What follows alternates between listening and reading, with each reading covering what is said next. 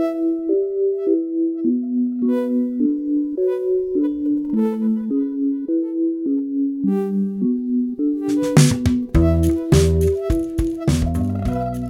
迎大家来到最新一期的物理对谈。在这一期，我们请到了宾夕法尼亚大学的政治学教授侯跃老师，还有宾夕法尼亚大学的 PhD candidate，呃，范广成老师，来跟我们一起聊一聊关于中国威胁论和中美媒体报道偏差 （fake news） 的一些看法。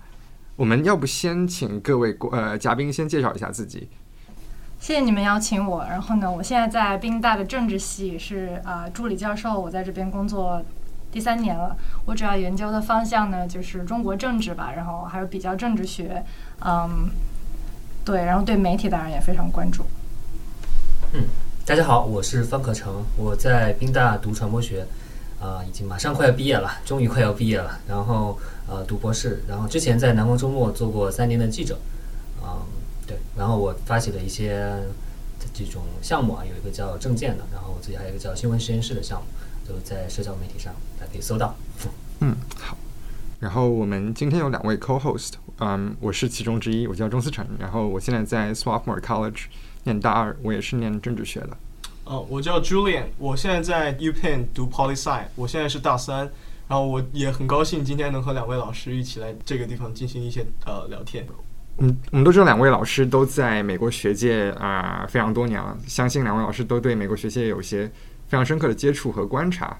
嗯，不知道两位老师是否可以提供一些啊、关于美国学中美学生还有学者之间互动的一些观察。之前我听 Julian 讲，就是他在上侯爷教授的课的时候，听过您讲过，就是课上学生反馈的一些观察。不知道您啊、您有什么想谈的，或者呃一些看法之类的？嗯，好的，我先说，然后可成可以补充。呃，嗯我在宾大呢上跟中国的课挺多的，有一门就是呃，就是比较不对中国政治学的简介，就是 Intro to Chinese Politics。然后另一门呢就是中国政治经济学，那一门啊、也和另外的这边的经济学教授方汉明教授合上过。然后呢，其实我们。特别是在 intro 在政治学方面吧，就是其实可以看到有很多不管中国学生还有美国学生，他们的偏见其实都是很明显的。我就跟 Julian 讲过说，啊、比如说我们从最后的学期的哪些课程反馈哈，当然都是匿名的，所以我的学生不用担心。嗯，有中国学生就要跟我就是在那个反馈里面说说啊、我们觉得侯教授啊、太单方面的批判啊、中国的以前的领导了，比如说毛。我们觉得我们在学习的时候没有学到他的一些政绩。当然呢，我这是就是啊、这是匿名的，所以我没有法没有办法跟他们交流了。但是其实呢，我在我后来也反思了一下哈，是不是我自己没有把更多的多方面的啊、资料呈现给学生？但是呢，其实不是这样的，因为我们在讲那个，首先呃，国共合作开始，然后最后再讲到那个啊。就是国共合作抗战，然后呢之后国民党和共产党最后啊、解放战争。其实呢那个时候我我从内心的我从内心的感到，我觉得其实在啊、国民党和共产党进那个打仗的时候呢，共产党其实是非常厉害的。然后就 Julian 还记得，就是你比较他们的军力是以一敌十，最后呢用就非常成功的战略战胜了国民党。所以我在讲这些的时候，我觉得我们是分析了各种各样的史料，然后把历史完整的呈现在学生面前。但是到后来讲到啊、讲到大跃进啊、文革的时候，确实我们觉得，当然后来啊。邓也后来指出来了，确实是有七分的毛是七分的呃七分的正确，三分的错误，对吧？大家后来可以讨论到底是这个比例是不是正确的。所以呢，但是后来我觉得很多学生吧，大家十八九岁，对吧？所以有很多自己的偏见，最后听完这个课以后，可能跟自己的 prior 产生了一些啊、冲突，然后他们就是其实没有从这个，他们当然从这个课上感到了一些冲击，但是呢，他们其实心里还是有一种因为那种冲击而得到的一些啊、怎么说呢？嗯。不满吧，我觉得，所以这从这方面来看，我觉得还挺有趣的。这是我在我可以 undergrad 的一些对，我可以问一下，这些人是美国人是吗？就是不但是你也看不到那些学生是谁，所以我觉得这个学生应该是从大陆来的学生吧。啊，应该是大陆来的学生。对我感觉哈，不知道 Julian，可能你在学生，你跟学生的接触里面会有。对，我觉得这个是中国人这么说，还是美国人这么说会很很有意思。然后我再补充一点，maybe，然后你可以就是说一说你在学生面前的反馈，然后我们再评评价那个学生最后的啊、期末考试，对吧？啊，当然，我觉得我是看他的那个文章写的是不是合理，是不是论据充分，而他是什么观点，其实我觉得当然都是 OK 的，对吧？然后你可以看到有一些学生他们在聊写到中国现在的状况，他们的感觉是中国是一个非常强的一个压迫性的制度，写到中国可能跟北朝鲜都没有什么差别。我看到我非常惊讶的，因为我们在讲到中国改革开放以后，我们讲到中国各方面的进步，对吧？特别是经济方面。但是呢，你可以看到这些学生，我现在可以从后面来想到他们之前进来的时候，他们可能觉得中国就是这样的压迫性的一个强强政府、小社会的地方。然后他们在学完整个课以后，我非常遗憾的觉得他们其实完全没有 update 他们的这些观点，所以我要反思自己以后应该怎么啊、怎么样能够更加循循善诱的让他们啊，那、种更加能够接受其他的信息。对，我也想请 Julian 补充一下，看看这些学生到底他们来自于哪里，然后你觉得有没有什么对有趣的地方？嗯，我我觉得呢，首先从 demographics 方面来说，我认为会选这个 Intro to Chinese Politics 呃课的人，首先他就有一个 audience bias，就会更倾向于，我觉得可能会稍微就是至少是对中国感兴趣，至少有一定好感吧，或者说对他的政治制度有一定就是正方面的偏向的。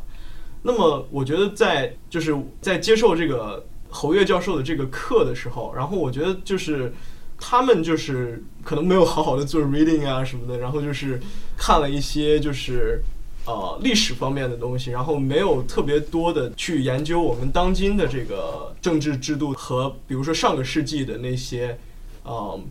比方说就是。侯教授在上课给我们放的一些，就是比如说当年的一些这个 propaganda 的一些宣传片呀之类的这种东西，然后他可能就会把这个就会理所当然的认为这个在今天的中国也是一如既往的，那么他们就会产生这样一个错误的观感，就是不像美国，因为我我认为中国在这个几十年来的变化是非常大的，呃，他们可能会把它认为当当做是美国的政治体系一样去研究，上世纪七十年代可能和今天并没有特别大的差异。我有一个猜想啊，就是如果说啊、这些认为你对毛太批判的人是美国人的话，我觉得有一个理解就是说，我们任何人对他国的理解，实际上都是基于很大程度上被不对自己国家的理解所影响的，对对被啊、对自己身处的这种语境所影响的。所以这些人可能是在美国是属于非常偏左的这帮人，然后他们可能是非常 liberal，以至于是比如说是桑桑德斯的这个支持者，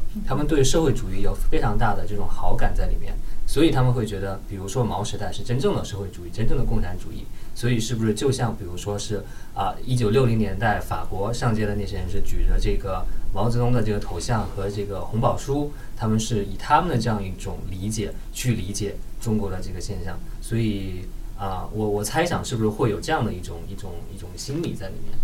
对，那我们也可以讲一讲，如果是中国的本科生的话，如果大家比如说对毛的时代有一些啊、浪漫主义的想法的话，其实我很好奇，对，对我还我觉得更有可能可成这一方这个想法是非常有可能的。现在就是在美国的啊、就是 millennials 叫做什么？中文是零零千禧九零后、九零后、零零后，对对。现在在美国的 millennial 里面，大家很多都崇拜社会主义，对吧？这就是为什么现在美国有一个非常年轻年轻的众议众议员，呃 AOC，AOC，对，为什么这么受欢迎？他就是说我是一个 socialist，然后呢，其实以前其他的人在美国这么说，可能不会得到他这样的这么多人的支持。所以像可成说，现在有一个社会主义思潮，然后可能咱们 Penn 的学生有很多人有这样的想法。对，对，有可能。对，如果是中国人，我倒不太能理解，因为大家普遍意义上觉得说，现在九零后、零零后到外国，特别是本科阶段到宾大这样好的学校来留学，都是出自家境很好的这样的大城市的。那可能他们很多人是享受了改革开放带来的成果，更多的如果是对邓有很高的评价，这个我觉得是非常自然的。对毛的话，我就觉得嗯确实不是太能理解了。就嗯，两位老师会觉得，像国内的一些民族主义教育会对他们这些想法产生一些塑造性的作用吗？比方讲，他们从小学到初中到高中，他们一直接受国内历史课本和政治课课本里这一套民族主义的 narrative，然后这一套 narrative 一方面它会去加强中国政权的它这个合法性，另一方面也会使他们自己的观政治观点，呃。一步步的得以巩固，然后所以他们才会产生，比方讲对中国政府很有好感，或者说对中国过往的一些领导人非常有好感这些想法。对，肯定是有的哈。然后地域也比较有关系，比如说我自己是湖南人，然后呢，韶山离长沙就非常近，对吧？所以我们从小就会被爸爸妈妈带着去参观韶山，然后接受爱国主义教育。当然，这些东西它不一定是做的那么的直接，对吧？你有可能就把它当成一个春游，但是呢，潜移默化的，你其实也会对，就会有一些不同的啊、政治思想在里面扎根。对，我觉得其实跟个人也很有关系了。其实，其实说实话，这些爱国主义教育啊，有些方面其实做的不是非常的 sophisticated，就是不是非常的这种精妙了，有些地方还是比较粗糙的。所以，如果是一个呃会有比较强的这种批判性思维、反思能力的人，反而可能我的猜测是，他们可能在接触比较粗糙的爱国主义教育的之后，反而会形成一些比较逆向的这样一种一种思维。但是如果从整体上来看的话，我想效果可能还是很明显的。我最近看这个呃康奈尔大学的那个呃 Jessica Weiss Weiss，对他刚发了在 Journal Com 呃 Contemporary China 上面发了一篇文章，是说根据五个调查的数据分析说，实际上是一九八零年之后出生的人，这种啊对外的这样一种态度是更加鹰派的，就是说觉得政府应该是对外更加强硬的。那它里面提出了一个主要的一个猜想，就是说觉得这个是跟一九九零年代开始的这种爱国主义教育是很有关系的。所以啊、也是有很多人在想用数据来说明这些事情啊。但是我觉得这个本身啊、从大的方面来看，这种影响我觉得肯定是存在的，就是啊、但是具体在个人方面，我觉得就很难说了。就是我的观察，其实就是特别是在比较好的这种啊精英的这样一个啊学生群体里面，其实具有反思性的这种个体还是非常多的啊。他们往往这种比较粗糙爱国主义灌输式的这种东西，反而是会引起这种负面的这样一种效果的。嗯，对，不过我现在可以插，我觉得我们可以就是联系到，比如说 audience，对吧？就比如嗯说你可成在和一个美国人交流和在跟中国人交流，可能对自己的国家甚至是政党，其实你对他们的描述会略有不同的。我也发现这一点，在课上的时候，就比如说一个中国学生在面对一个美国学生的，比如说的对中国政府的一些打击，他们可能会变得更加的有保卫性，对吧？他们就会支持一下中国政府，但是呢，他们这可能不是他们完全面对其他中国朋友的一些观点，所以其实很难知道他们就是他们真正的偏向，对吧？所以我想问一下两位年轻的朋友啊，就是我在看到最近有一个教育部文件，就是说现在希望呃，就是我们这些海外的学生学者加强呃中国梦的宣传，对吧？然后我就是上回我给你们分享过这个资料，他说要在祖国使馆留学团体都就是加强中国梦的这种教育和宣传。我看了以后，我是觉得就是这个其实是非常生硬的。但不知道在你们的朋友里面，当然大家也是两个非常精英的学校了，不知道有没有那些学生，他们其实是会非常愿意的、自主的做这种事情。因为我们比如说在看到马里兰那些有一个留学生的那个发言以后，其实大家很多人都是自主的，非常生气，对吧？觉得他没有维护祖国的名誉啊之类的。所以想听一下你们的想法。呃，那我先说吧。我个人认为，就我身边接触到的我，我们这个圈层的这个留学生呢，他们是一般情况下是不太会受到就是这种像方老师刚刚说的这种粗粝式的这种灌输的这种，比如说中国梦这样一个比较宏大的一种概念的这种影响，他们反倒是会更从更利己的角度来考虑，比如说他回国之后有哪些优待政策呀之类的这种方面。或者说是就业，或者说是就是个人认为回国发展比留在美国可能文化方面对自己来说更亲切一点。但是相反，爱国主义的这样一个教育，我认为对他们来说影响并没有那么大。然后嗯呃，我不知道在 Swarthmore 是我觉得在 Swarthmore 的例子非常不具有代表性，因为我觉得文理学院的呃中国人本来一方面本来人数就少，第二方面大家一般都比较政治观点一般都比较自由派，一方面是受学校政治风气的影响，另一方面你在选择学校的时候也会有自己。选校时候就有 bias，自己想想会去一些比较自由派的学校，因为自己的政治观点会比较自由派。所以我觉得我身边的人，还有我认识很多在文理学院上学的人，他们的政治观点一般都非常自由派，然后他们一般思考都挺具有批判性的。然后我觉得他们并不会受到像刚刚侯威教授提到了这些中国的宣传机器的引导或者洗脑吧。对，但是这个可能可能如果从一些其他的，就是你说不那么，就是说更有代表性的，所谓的就是人数更多的种，比如说公立大学里面啊，或者是说稍微非非顶尖的这种学校里面的这种，也许从绝对数量上来看还是还挺多的。因为我我觉得，比如说就从马里兰大学的这个事件之后，像像北美留学生日报啊，对各种这种号啊，下面的留言啊，各种被点赞的数量来看的话，我们假定如果真的就是留学生在看这个的话，还是这种民族主义情绪还是还是蛮浓的。如果光从那个来观察的话，没错，近期不是加拿大有两起两起事嘛？一件是多伦多大学，当时他有个分校，然后有个藏族学生，他选上了学生会长，然后那个藏族学生他是一个，他们家是当年解放军进藏之后被迫流亡到印度的这个 stateless refugee，他们是无国界难民，然后他们后来移家到了加拿大，所以这个藏族学生他非常自然的他会支持像 Free Tibet 嗯、等等啊、一些政治运动。然后很多中国内地学生他们就非常不满，他们给学校写了这个 petition，啊、这个请请愿书，要求要求学校把他这个学生会主席这个名号给撤掉。还有一件事是加拿大的这个 McMaster University，他们当地的维吾尔学呃学生群体，他们搞了一个应该是关于新疆现在境况的一个 lecture，然后被当地的中国内地学生举报了。所以其实我们可以看到，啊、的确现在大环境好像是中国留学生在这些比较中国人比较多的学校里面，他们的民族主义其实是挺高涨的。呃，你我觉得你刚才说这两个例子比较有意思，就是他们采用这个方式了，对就是一个是 petition，一个是举报啊。就是我不知道你们在你的理解中，这是属于一个中国文化的东西，还是说他们是利用了，他们使用的完全是欧西方世界的这种规则，就我们就利用你们既然有这个规则，我们就可以来利用这个来表达自己的，也是一种通过西方的渠道参与这种西方的这种政治过程的这个过程，还是说举报是一个特别中国特色的东西？不知道你们怎么看这个？哪一个是举报？就是 Toronto 是写了一个 petition，Petition，是吧然后另外那个是举报给大使馆是吗？另外一个应该是对，应该是跟大使馆嗯、呃有联系，然后大使馆好像还出面批判了这一次的事件，就是说这是什么分裂祖国的行为啊对，之类其实我我。关心就是说这种带有民族主义的这种参与方式，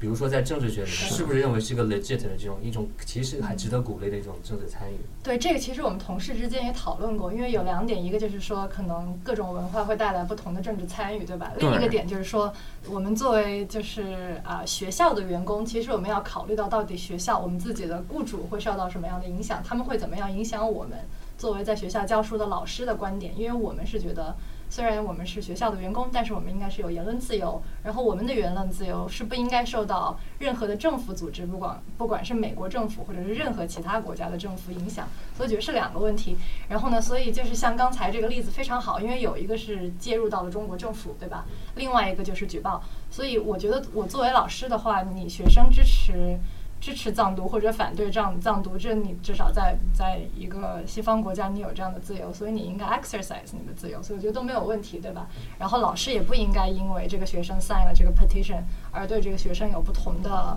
不同的判断嘛，因为这就其实跟他的学业是没有关系的，所以我觉得这个应该是一个比较西方式的，或者是一个比较。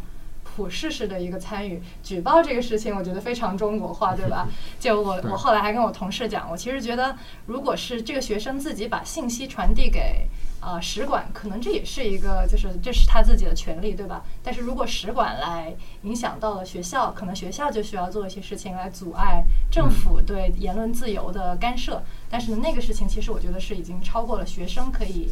啊、呃做的事情了。当然，我们不鼓励学生去举报一个学者或者一个啊、任何人在学校做的事情，因为学校是一个就是应该是一个应该最鼓励言言论自由、最保护言论自由的地方。那如果说有一个学生啊，对某一个老师在课堂上发表的这种观点不太满意，然后他并也不是去找大使馆举报，而是比如说他在中国学生群里面嗯发起说我们都不要选这个老师的课啊什么之类的，你觉得这种是一个一个一个对，或者都给老师低分，所以其实这是一个很好的方法，因为我们的就是可以鼓励？那不是 我，我觉得这是非常 effective，因为我们最后能不能评上 tenure，确实要跟学生的 跟学生的 review 有关系，所以你们不要这样对老师。对，但是我觉得这也是他们的自由，说实话，因为其实就是很多时候现在教育也变成了一个市场化的事情，老师去嗯教学生，学生也可以评判老师。如果他们真的觉得因为老师的一些观点跟他们不一致而给他们打了低分，这这这是老师教育的失败吧？但是这也是学生的自由，我觉得。确实，你说这个教育失败，这个确实是为什么就没对能塑造一个更好的环境对，但是这我觉得，对，这也不是一个老师的失败，这可能是整个系统，或者是，对，可能是之前的那些影响太大了，现在这几年完全没有办法改过来。对，我觉得这是年轻老师现在还需要苦苦思索的问题。所以可成马上也要任教了，所以可以接着讨论一下这个 嗯是。问题。哎，其实刚刚有一个点，我觉得挺有趣的，就是刚刚方可成老师提到这个 Jessica Weiss，他做了一个研究，这是从啊、中国九零年代开始的爱国主爱国主义教育对呃呃中国学生政治观点的形成。就是其实我们可以多我们可以多聊聊这个，就是因为我觉得中国中国爱国主义它挺有意思的，因为它是从九十年代才开始才才开始提出，比方讲中华民族这个概念，它才开始给学生灌输啊啊、这些民族主义色彩非常浓的这些政治观点，嗯，然后其实在这之前像，啊。我我记得应该是以六四为分界线吧，还是呃，在这之前，其实呃教科书里很少出现这方面的内容。然后是从九十年代才开始有有这些民族主义色彩很浓的东西开始出现。嗯，不知道两位老师对中国的爱国主义教育有什么有什么可以讲，或者有什么可以展开的？呃，我觉得，我觉得主要是确实跟这个历史事件是有关系的吧。对但另外一方面也跟这种中国政府合法性也是有关系的吧。对合法性是从这种经济增长的合法性到这种依靠爱国主义来获得这种对政权的支持的这样一种合法性，对是我觉得是一个很重要的一个方面啊。对，其实我我更多其实关注，比如说我的研究里面会关注的是说。啊，从九零年到现在，一直是有这个爱国主义教育，但是确实在新媒体的年代里面，啊嗯也是他做的也是啊，越来越有新的花样了吧，对吧？就是在新的平台上，比如说，呃，包括这种主要承担爱国主义教育的这种机构，比如说这两年非常明显的一个就是共青团中央，呃共青团系统是越来越承担这样一个呃作用了，而且它本来就是面向年轻人的嘛，它也利用了很多新的方式，比如说啊，我在做了一个研究，就是说怎么共青团是怎么也利用两种，一种就是这种二次元的文化，这种动漫啊之类的，其中一个很典型的形象就是这个兔子的这个形象嘛，就是来自那年那兔那些事儿，这个是一个很火，在年轻人中挺火的这么一个呃动画，利用这样一种萌化的二次元文化的这种形式来做这种，实际上他们内核还是非常这个跟之前的爱国主义是一套内核，但是它的形式不一样。另外就是说用这些明星啊、小鲜肉什么之类的，像什么不管是 TFBOYS 呀，还是到什么杨洋啊，什么包括现在最新的这一批啊，什么小鲜肉都是会跟这个共青团中央有合作，然后这个嗯来成为这个爱国主义的这个一个代言人的这个形式。我觉得这样一种也是体现出来，它是在不断的去创新新的形式吧。然后我觉得在啊，特别是零零后、九五后群体里面，我相信这种东西还是会有影响力的。当然，它的影响力到底能有多大，能否就是特别是扩展到那些本来对爱国主义这些不太感冒的人，我觉得这个还是再可以再考察。但是起码这些新的这种动向还是挺挺有意思、挺值得关注的。嗯 我呃，对我也刚刚听这个方老师讲，就是说他现在也就在宣传口也有一些新的尝试，就比如说。呃，更贴合年轻人的文化，比如说最近我才看他那个两会又请了一个什么说唱歌手来做了一个 rap，然后给大家讲解两会的那个内容的。那么我我觉得这个东西其实是一个呃相相当来呃相对来说，对于年轻人来说，呃影响力应该还是蛮大的，因为他们就是呃一方面这个他们接受的信息源可能就是之前老师说的这个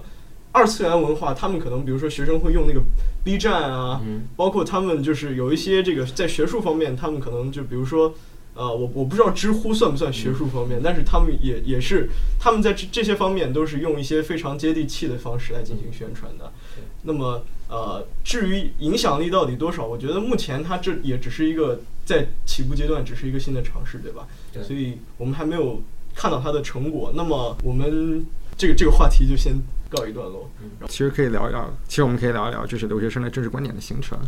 我们刚刚形成。对对对对对对对对，我们刚刚提到了那个，比如说就是某日报，就比如说我你刚刚提到那两个大学的那个事件，我觉得就是对于留学生来说，他的那些自媒体上面的那些言论，我觉得基本上都是一边倒的。然后他们在很多事件上，比如说你说的那个，他并没有去深究那些人，比如说他们自己的那些。呃身份背景，他只是就会去用一个比较强硬的，就是用一种宣传的方式来说这个什么我们祖国不可分裂之类的这种言论，然后再用一遍一遍的用同样的话去洗你的脑。那么每一次出现这种事件，包括之前马里兰大学那个事件，然后他们也都是用同样的言论，然后就接下来就能收获一众这个大家的这个支持。那么我我就想问一下两位老师，在对于留学生这种海外，尤其是针对那些留学生的自媒体，像某日报呀什么什么，Inside China，呃，你你确定这个东西可以说吗？没事，我们可以直接点名，无所谓。这个我不知道是什么东西。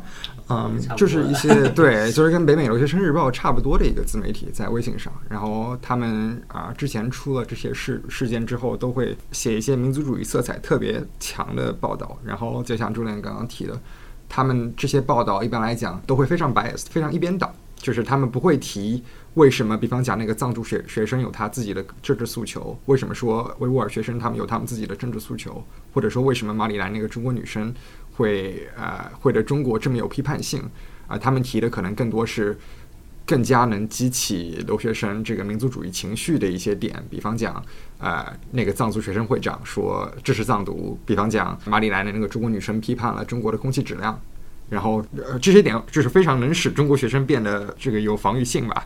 然后使他们使这些内容得到了大量的转发，然后其实很有趣的一点是。啊，一方面就是留学生群体对这些为什么会对这些点这么敏感？为什么他们会呃会觉得说，比方讲祖国不可分裂，或者说中国的中国政府不能受到西方媒体的批判等等，他们对这些点就非常都非非常非常敏感。所以就是我们会很好奇他们的政治，他们这样的政治观点，他们这样的对某些某些观点的一味的支持性吧。嗯我们挺好奇他们是怎么形成的呢？嗯因为这个对是涉及你们提到的这些自媒体的影响力啊什么之类的，我我因为我做传播的研究，我就先是讲一下。一个就是说，呃，实际上我觉得这实际上是一个社交媒体年代的里面的一个中国特殊的这种政治和商业背景下造成的一个结果。嗯实际上就是说，啊，你说不管是北美留学生日报也好，还是 Inside China 也好，他们啊、的这些创始人，他们真心是相信民族主义的吗？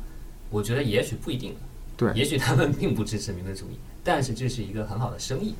这是一个这是一种商业上可以非常成功，政治上又非常的安全和正确的这样一个策略。所以他们作为一个精明的商人，他们就采取了这样一个策略。那当然，因为在中国的政治这个环境之下，你要去反对这些，你是说不出来的。你要去为这些藏独辩解，你的东西肯定马上就被删掉了。这个是风险，然后你也传播不开来。然后社交媒体上特别适合去传播，这个当然商业民族主义在中国也有很这种很久的历史了，就是《环球时报》就是一个 典型的例子。但是现在，社交媒体它会变得更有影响力，传播更广，那就是因为社交媒体它本身就是一个啊依赖所有人的转发，就是说一个东西它能够刺激你的分享转发，它就能火。那什么样的东西能刺激转发呢？已经很多的研究研究过了，那就是能刺激你的情感上的很大的反应的。那这种愤怒也好，这种维护中国利益的这样一种心理也好，都是这样一种特别能够刺激你去转发分享的。而当所有人的这种情感被刺激出来之后，就会形成一个很大的转发浪潮，然后这个东西就会火了。所以这也是一个在社交媒体特殊的这样一个环境之下，结合了这种商业模式，导致的这样一个结果。这个是我从这个生产这一端来看的。如果我们从消费的这一端来看，那就是我们这些留学生他们平时看的这些媒体，实际上也是跟社交媒体时代很有关系的。那就是我们想象一下，比如说三十年前来美国留学的这些中国人，他们可能首先这个不谈这个微信了，就是连手机都没有，对吧？他们获取跟中国相关的、跟美国相关的信息，大多数只能是通过美国当地的媒体来获取，只能通过看《纽约时报》啊、《华尔街日报》啊之类来看。但是现在因为这种呃微信的普及，所以很多留学生我观察了，是到了美国之后，他所生活的信息环境仍然跟他出国之前是一样的，他仍然是通过微信上的一些营销号来了解他所在的这个国家以及中国的一些事情。所以就导致了一个，他是有一个生活在一个信息的 bubble 里面，而这个 bubble 实际上是这些啊、公号给他创造的。所以我想，这而这些都是可以无缝的链接到他此前在中国所生活的这个信息环境和经验和观点的，所以他也就非常容易的能够接受这些。所以理论上说，这是理论上说，这些人在美国又没有墙，对吧？你所说的这些信息，他们完全都可以自己去了解，都可以去搜到，都没有问题。但是当他们没有这种动力去搜索，甚至他们根本就没有这种通过英文的这种信息渠道去获取这些信息的时候，这些内容虽然是自由在那获取，但是你就根本不会到达这些人的这个手机上。所以我是觉得从这两个方面来看的话，这都是跟我们所处的这样一个新的社交媒体的这个年代是非常有关系的。是，嗯，方老师讲的很专业，我但是我想就是不同意一下思成最开始的那个开始的说法哈，因为你说就像这样的类型的，比如说干关于国家统一的这些点，很容易让大家有一边倒的想法。我觉得吧，从政治学的角度来说，这也是有一个 collective action problem，对吧？对，就是集体，这叫什么呢？英文集体。行动的困境，集体行动的困境，对，就或者是少数的人，他们在不同意或者他们在强烈强烈的情绪的促进下才会出来表达自己的观点。我想有很多学生可能他们其实不一定是反对或者支持，他们其实是就是不关心的，对吧？对所以他们这些人其实是不会表态的。然后像方老师刚才说的，可能在一方面表态是有很大的 cost，在在如果是支持另外一个观点的表态，其实对他是有其他利益上的帮助的。所以我们也不能够从就比如说大家一方面的对这些议题的支持来说，可能留学生群体大部分人都是支持这两个议题的。我觉得如果真正的要做一些更全面的那种调研的话，可能我觉得还是有一些不同的意见的吧。但是这个调研可能本身就有非常敏感，就可能做不了，对吧？所以我们只能够看到大家从政治学来说就是 revealed preferences or revealed attitudes，所以只能说是大家愿意表露的就会表露。然后可能从政治学来说，像你开始提到的问题，就大家有什么样的 preferences？啊、刚才方老师是从传播学的角度来讨论这个市场是怎么样鼓励一些人怎么样去宣传一些观点的。我觉得从政治学来说，个人可能。嗯，比如说，在美国，其实研究大家的 political preference 是已经是研究非常成熟了，对吧？可能有这么几个观点吧。第一点就是从英文啊、英文上来讲，就是 social economic status，就是你自己在一个社会的啊、经济水平和你的社会水平，它会导致了你的政治观点的不同。然后现在美国大家都非常了解，其实是这个 identity politics 非常强的啊、时代，这个叫做身份政治。身份政治，对，其实现在身份政治可能有一点取代了 SES，对吧？就大家想象中的，比如说富人应该选择一个政党，穷人选择一个政党，但是大家现在更多的是想到我到底是一个白人，还是一个少数族裔，还是一个就是变性者，然后我应该投哪个哪个 parties，然后推荐啊、福山的一本新书，他专门讲 identity 讲 p 对，就叫 identity，对吧？对我觉得他也他他说现在为什么美国的左派和右派其实失去了他们以前，特别是左派吧，就美国的民主党为什么失去了他们以前的 support，就是因为他们太强调这个 identity politics 了。然后回到中国，可能中国在啊、成成功的一点呢，就是说其实 identity politics 也是被啊、被用的非常好的，对吧？为什么爱国主义教育大家都觉得非常成功？其实也是一种身份政治的一种体现吧。对，而且当你一个中国人在美国这个环境下，这种 identity，当你处于一个少数族裔的情况下，这种 identity 实际上就会更加的强烈了。嗯就是你刚才最早说到的，会有一种跟美国人聊中国的民主这种中国的制度的时候，会不由自主的会有一种 defense 的这样一种啊态度吧。所以我就觉得，确实是你会跟这个环境有关系。但是我经常也自我反省了，我来美国十几年了，我是觉得我的民族主义也是有，就是也是有高潮和低谷的时候对吧？比如说现在我觉得中美关系特别的恶劣，嗯比较恶劣嗯。然后我是觉得我来美国十多年了以后，现在是我觉得我可能民族自己的个人民族主义比较高涨的时候。比如说我们系就政治系嘛，特别是国际关系对吧？嗯老师都会说自己是鹰派或者是鸽派，嗯所以那些鹰派他会表现，当然他对我个人肯定是没有什么问题的，但是他会表现出啊、对其他国家的一些反感，所以在那个时候呢，我就会我会跟他们辩论，对吧？然后会更加鲜明的说出一些自己的观点。这样，现对不知道你有没有全世界都反感美国的时候吗？对，但是你想这边的，比如说美国做国际关系的那些教授，嗯对，不点名了哈，他们其实是非常强硬，然后对非常美国主义之上的，在啊在就是在美国政界，其实不是美国学界大有人在。嗯，嗯你说这个其实我就说一个小点了，就是我之前其实一个猜想就是，其实不同的学科的人，他的这种意识形态可能还是也挺嗯不一样的了，对吧？其实可能比如说，特别是研究国际关系的，往往就会强调这样一种国家之间的这种利益竞争，嗯可能就会更倾向于是说啊，有可能会有这样一种国家利益优先的这样的倾向在里面。对，是，其实刚刚提到了一个点，就是刚刚范范晓生老师好像提到了，就是说，啊、中国人在美国好像是啊、更加会加强他的民族主义情绪，因为感觉好像是中国人在中国的时候，好像就是不出国不爱国嘛，有个之前有这个说法啊，，对，其实这里面 mechanism 它的这个原理还挺有趣的。从我的角度看，好像是大家在中国的时候，大家你就是 majority 的一部分，你就是你你跟周围的人好像没有什么差别，你可能大部分人都是汉族，然后你们可能啊，即使上社会经济背景有差异，但是大家的这个这个 upbringing 这这个成长经历或者说这个上学经历都是差不多的。但是你到美国来之后，你从这个 majority 变成了一个 minority，你不仅是个亚裔，你还是一个外国人，然后你会受到的歧视可能会有非常多方面，然后这时候可能爱国主义或者说民族主义是，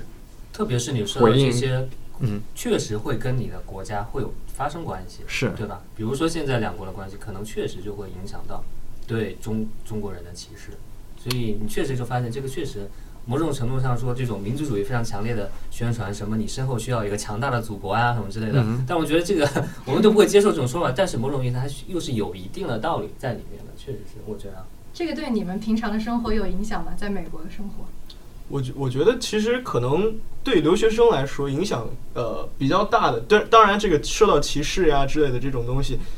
或者说是国际关系可能紧张，或者目前呃现状对大家的影响，可能反倒不如我觉得 social economic 这个方向影响来的大。就是我认就我个人而言，我觉得很多人可能来到美国，他会受到一个冲击，就是说他觉得可能世界上最发达的国家，他觉得这个生活环境、生活条件也不过如此，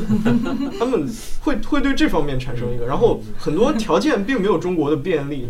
呃，尤其是在 infrastructure 方面，呃，就是基础设施建设方面，那他们就会觉得，就是说，就会，我觉得就会从经济方面就先入为主的，就会让他们产生这样一个思维。对对对，你这个其实也是一个很重要的一个策略了。就是最近几年有一些在国内啊很火的一些学者，比如说有一个叫张维维的，啊，我看过一个他的一个做的很像 TED 演讲的这个演讲，他里面一开始就说一个他在上海做的，他他他那个他也在上海，然后他就说说我们上海人去美国，往往呢就是从这个我们的浦东机场坐飞机到达什么纽瓦克机场，纽约的纽瓦克机场，然后很多人本来对美国有非常好的幻想，一到纽瓦克机场就想马上回国了，因为觉得这个机场实在是太破了。所以我觉得这种啊、用这种啊、基于这种所谓的城市发达程度啊，所谓有没有高铁呀、这种来为中国的体制辩护，已经确实是成了这两年的一个，也是一个非常重要的一个策略了。当然，我觉得这个啊，就是还有一点就是说，啊，我之前在呃社交媒体上观察有人就有一个这个说法，就是说，他说我之前之所以向往美国、喜欢美国，就是就是因为美国对我来说就是一个经济发达的城市，一个一个地方，所以在某种程度上，之前我们很多人对美国的对西方世界的崇拜，实际上也是简单的基于这样一种经济发达的崇拜，而不是像政治制度呀、言论自由啊各个这些方面。所以这批人实际上是很容易因为中国的经济发展而变得更加的这种民族主义的，因为它本身的这个基础就是这样子的。所以，呃，对，所以我想这个跟我们之之前大家为什么会对西方有这样一种崇拜的心理也是有关系的。之前我们很多，比如你甚至可以追溯到这个晚清的时候，之所以因为学西方，到底是因为什么呢？是因为西方有坚船利炮呢，还是因为西方有民主自由呢？我觉得这个是一个非常重要的一个基础在这儿。对，所以民族民族主义跟民族自豪感其实是紧密相连的，所以可能很多人其实得到的是一种民族自豪感，转而民族主义也提高了。嗯嗯。嗯，对，我不知道侯爷教授能不能从政治学角度来看谈一谈，就是啊、民族主义对呃不一定是民族主义了，就是比方讲经济发展啊，或者说民族主义对一个人的政治观念观念观点的影响。因为民主化研究里面有很多就是做这个关于经经济发展，然后和民主化和中产阶级发展等等这方面的研究。对，其实我并不做这个民族主义。我想，其实你嗯看民族主义的，嗯，就现在的流行跟叫 populism，对吧？这个叫什么主义呢？民粹主义粹主义其实是是连在一起的。你看现在，你可以说美国的民族主义在上涨，其实不如说是美国的民粹主义和西方的民很多国家的民粹主义在上涨。然后这个这些思潮的啊、现在的发展吧，其实也跟这些。嗯，他们比如说这些国家群体里面经济水平的衰落是有关系的，对吧？他们在觉得，比如说他很多这些蓝领工人，他们的 argument 就是说，中国啊，还有其他的发展中国家把我们的工作都拿走了，然后我们现现在需要保护我们自己的工作，然后呢，就是需要一些更保守的一些政策，所以其实这些都跟他们自己的啊、经济状况是有关系的吧。所以可能这样讲是非常马克思主义的哈。我觉得经济基础决定上层建筑，会决定很多大家的观点。这个这个说法是非常有道理的。这些民民族主义、民粹主义的啊根源吧，可能就在于他们现在的一个是他们自己经济状况的改变，第二个呢是他们自己与此相关的那个他们的 status，这个是什么呢？他们自己在在社会里面的地位。同时也得到了一些减退，然后他们就觉得需要保护自己的这个 identity 或者保护自己的国家的这个身份吧。像我们系里有一个同事叫做 Diana Mutt，也是可成的老师，他就他的研究就表明，比如说现在为什么 Trump 这么受欢迎啊？其实不一定是跟那些蓝领工人失去了工作有关，而是因为他们觉得他们整个身份，他们作为美国人的身份现在受到了威胁。对，所以可以把这些经济的状况，然后全球化对他们的影响跟民粹主义联合在一起，合在一起吧。对这个，如果我们放在中国的语境下了解理解的话，就很有意思了。就是说，你可以说那些受经济发展受益最多的人，可能会更加的民族主义，更加爱国，因为他们受益更多嘛。但是我们又发现，其实，在互联网上有一群人，比如说我们叫屌丝群体，他们可能是爱国主义情绪很浓的。就是之前拿 U 型锁砸这个日本车车主的那个人，他其实就是一个其实地位挺低的一个，他就是。比如这些人可能活跃在一些什么军迷论坛里面啊，然后什么某某贴吧里面啊，然后所以所以可能这种经济和这种爱国主义情绪的这样一种关系，并不是一个线性的关系，它里面还是蛮蛮复杂的一个关系。呃，我我我可不可以纠正一下冯老师刚刚说的？其实其实我们就是包括我上课读到的研究，其实反倒是那些。就是在美国，可能受到民粹，就可能是经济状况并不是那么好的人才会受到那种影响。我觉得这个其实是可能在中国也是类似的，所以呃，并不是受到这个经济发展收益最多的人会受到民粹主义的影响更多。嗯嗯，这个我我在美国也是，就是那些比如说白人，或者说呃，他们经过在美国是就是在。在中国的话，我觉得就在养，而且就是我刚才其实是说是在这个民族主义的情绪了，因为在中国的民粹，我觉得还是挺难定义中国到底什么是民粹的。我说的就是民族主义这个，其实这个啊啊，包括这个 Jessica 她那个研究里面也是有一个发现，就是说是精英阶层实际上是会对外更鹰派的这种，对，所以当然因为中国的数据有各种各样的问题，所以我们其实这种也都真的很难很难下个定论了，对。对，我觉得 Jessica Wise 她讲的可能里面我不知道她的 survey 是什么东西，可能就讲中国对外的关系，对吧？然后我觉得那个那个大家也可以聊一聊，我不太懂了。我就是在比如说啊，Michael Pillsbury，不知道大家有没有看过他的书？他现在是 Trump 一个非常尊敬的一个 advisor。然后呢，他之前写过一本书叫做《百年马拉松》。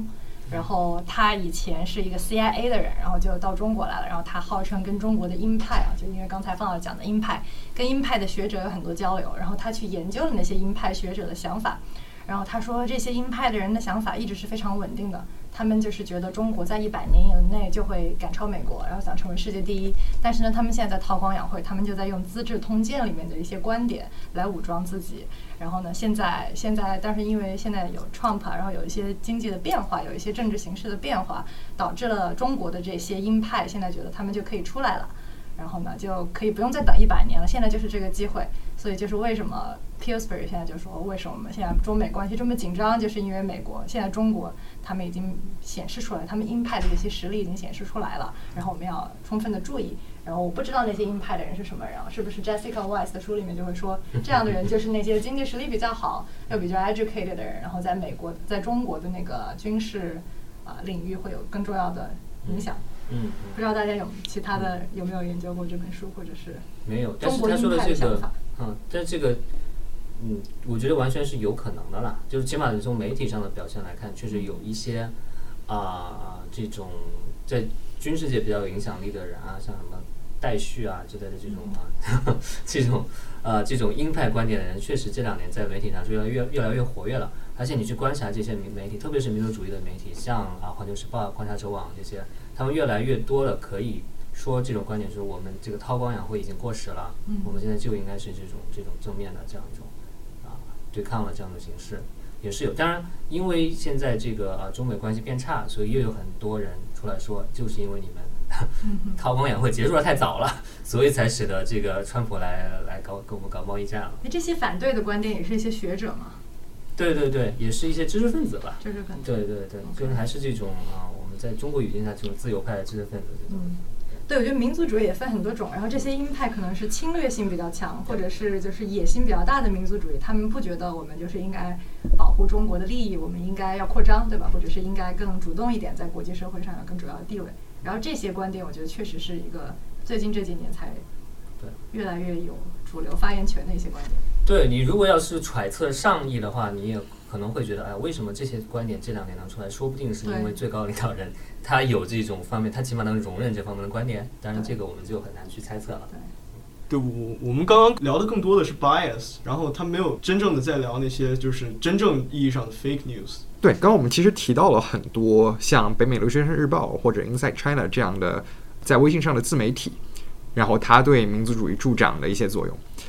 但是其实还有很很有趣的一点，刚刚我没有 cover 到，就是很多时候他们所写的这些新闻，所谓的新闻，或者说他们所写的这些 opinion piece 这些观点文章，里面是有非常非常多的事实性的错误的，或者说它里面是潜呃隐藏着非常多的偏见和预带的假设的。我不知道我们可不可以把它们就叫成是假新闻，因为他们的确有涉及到很多事实性的错误。比方讲，前段时间北美留学生有一篇写叙利亚的文章，他们里面引用了很多俄罗斯 Russian Today 这个嗯今日俄罗斯这个著名的反美媒体的呃图片和新闻，但是他们的这些图片和新闻后来被证实全部都是伪造的，他们引用了很多他们的资源，所以我们。我不知道方可成老师同不同意，就是把他们叫成假新闻。然后我也知道方可成老师之前做过一些对于假新闻的研究，以及假新闻和 alt-right 另类右翼之间的一些关系。我不知道，嗯，方可成对中国的假新闻和西方的假新闻怎么影响中国的假新闻之间有什么评论？对对，假新闻这个很有意思啊，就是但是因为假新闻实际上本来 fake news 假新闻这个词啊，我们其实学界都不太用这个词了，因为这个词是被政治化的一个词，因为川普用这个词来攻击 这个机构媒体、攻击主流媒体，所以它已经变成了一个变味儿的词了。本身它也不是特别的精确，所以我们更多的是用这个叫 misinformation 或者叫 disinformation 这两个词。对，那我觉得你刚刚说这个例子当然是了，当然是这个 misinformation 的这个例子了。那我觉得首先就是说它是一个世界现象，就全世界都是被假新闻所累。那在美国啊，有的人会觉得跟这个呃特朗普的这个当选是有关系的，假新闻的流传。然后其实，在一些特别是在一些第三世界国家，像啊缅甸啊、印度啊，我们都看到例子是说，因为 Facebook 上流传的假新闻导致的这种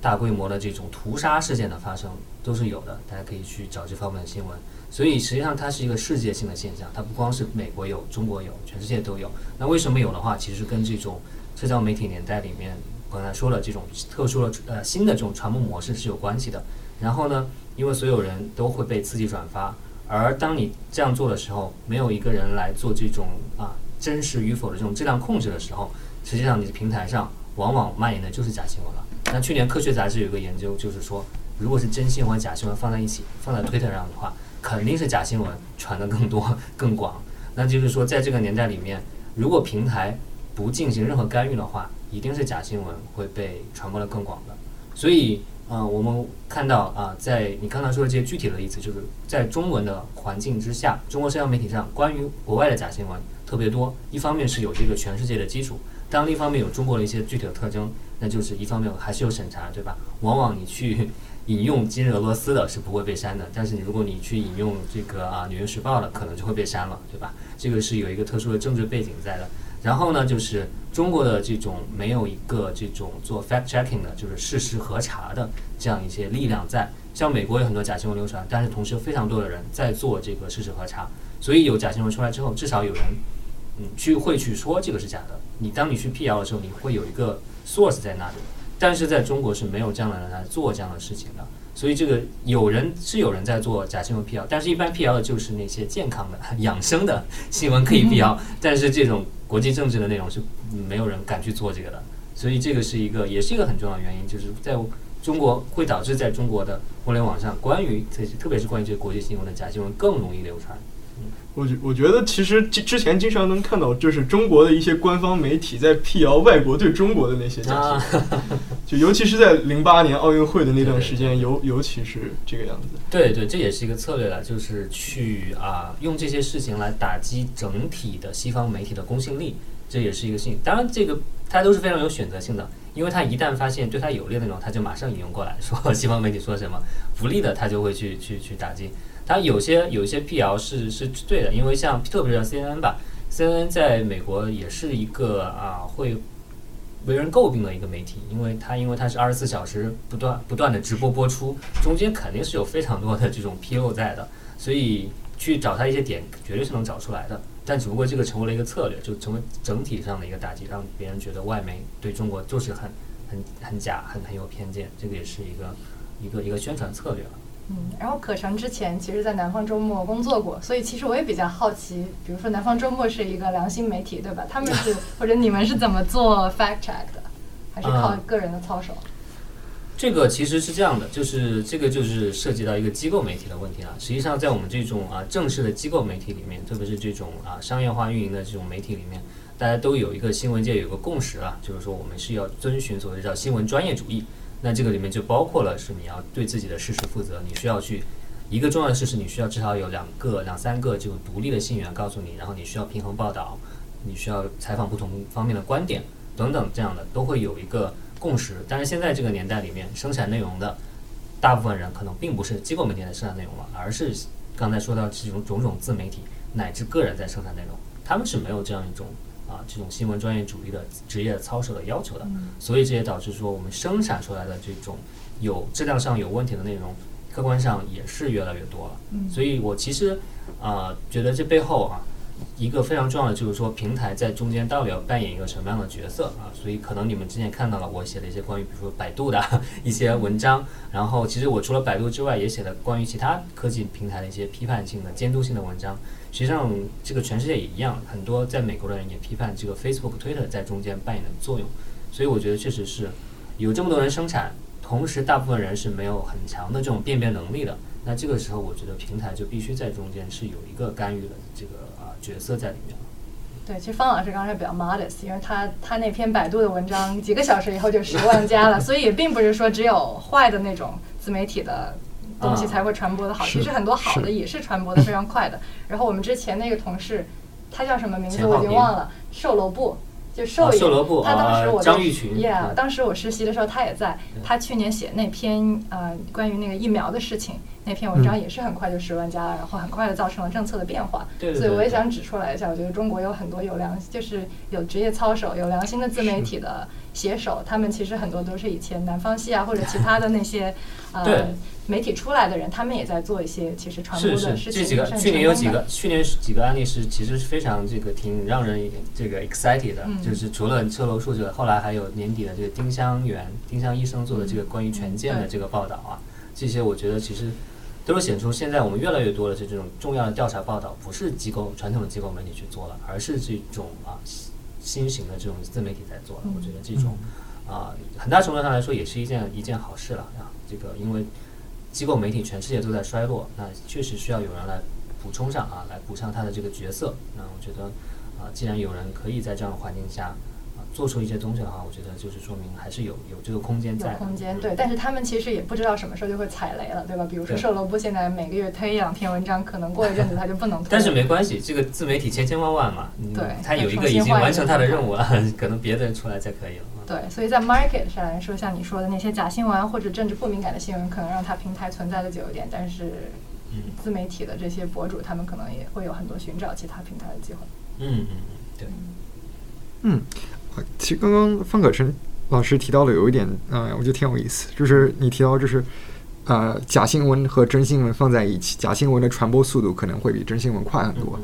啊，我其实挺好奇，就是假新闻的什么特质使它？特别容易被传播，特别会受到欢迎，是因为它所代表的某种政治观点特别受欢迎吗？或者说，是因为它会以一些比较吸引眼球的方式来 present，来来呃展示它的呃信息和观点呢？嗯，我觉得其实主要是在于，还是联系到我最最开始说到的，就是对人的情感冲击这方面。我们其实举一个我们熟悉的例子，就是说一条新闻告诉你说啊，每天吃什么东西会得癌症。另一条说每天吃什么没事儿，不会得癌症的话，你说哪条会被分享的更多？肯定是会得癌症的被传播的更多，因为大家都会产生一种警惕的心理，然后会把它分享出去啊，说宁可信其有之类的。那这是一种很典型的其中的一种啊，激发你的这种情感反应的这种策略了。很多其他的，比如说啊，瑞典已成难民强奸天堂什么之类的，对吧？这种其实都是去去让你觉得很惊讶、很夸张，同时呢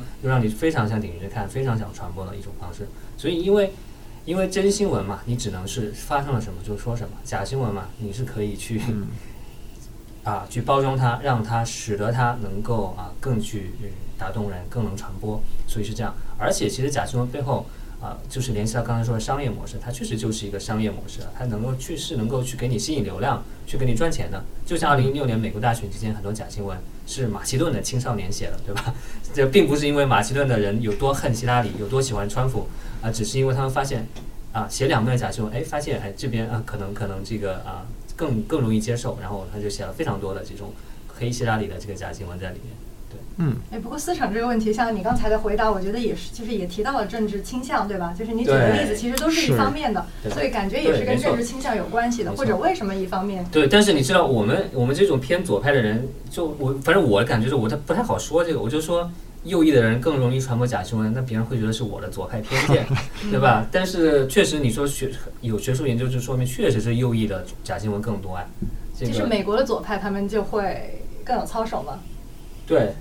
对这个问题是为什么？其实也是值得研究，因为其实你想，美国的左派或者就是任何国家的左派，他们其实代表的是就是经济水平、教育水平比较低的人，对吧？因为他们更加偏向于再分配，所以从那个方向来说，其实我们不应该有这样的结论。对吧？但是有这样的 prediction。但是近期美国政治的转变，不就是啊，教育教育程度高，像大学受过大学教育，尤其是受过大学教育住在郊区的呃白人，他们反而会倾向于投给啊投给民主党，特别是在二零一八年呃中期大选的时候，这一点特别明显。对，因为这个其实所有美国大学的校园肯定都是非常 liberal 的，对吧？但是为什么没没有那些比较 low 的那些左派去写那些假新闻？嗯。